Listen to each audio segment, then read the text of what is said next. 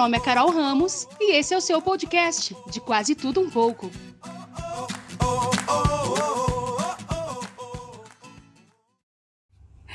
É, esse é o tema de hoje. Não se iluda com os biscoitinhos na vida.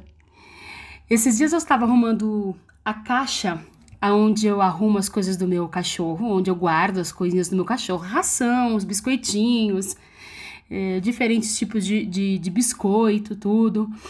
E o biscoito que ele mais gosta, que na verdade é uma carninha, né? Carninha tudo próprio para cachorro. O que ele mais gosta estava dentro de um saquinho e eu fui tirar de dentro do saquinho para pôr numa vasilhinha própria para isso. E ele ouviu o barulho do saquinho, imagina. Desceu correndo do sofá, deu um pulo.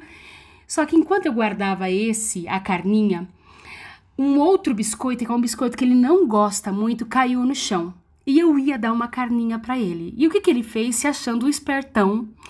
Ele foi lá e correu e pegou o biscoitinho que tinha caído no chão, achando que tava fazendo um bom negócio, né, gente? Porque cachorro, né, não pode ver um, um momento dando sopa que ele vai lá e quer aproveitar. E ele foi e pegou aquele biscoitinho que ele não é muito chegado e foi até o tapetinho dele, largou o biscoitinho no chão. E com isso eu comecei a pensar: Quantas vezes Deus está preparando coisas maravilhosas para a nossa vida? Deus está preparando o melhor, Ele está preparando o excelente, Ele está preparando aquilo que a gente vai se deliciar. Mas aí vem qualquer coisa que passa na nossa frente, a gente vai e pega como se fosse uma coisa maravilhosa, a melhor coisa da vida. Então, por isso que eu quero te falar hoje. Não se iluda com os biscoitinhos mentirosos e enganosos que apareceram na tua vida. Espera que Deus tem sempre o melhor.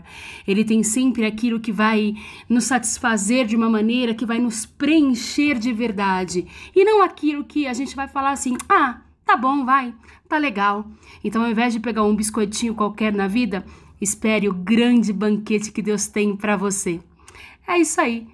E esse foi o meu podcast de hoje.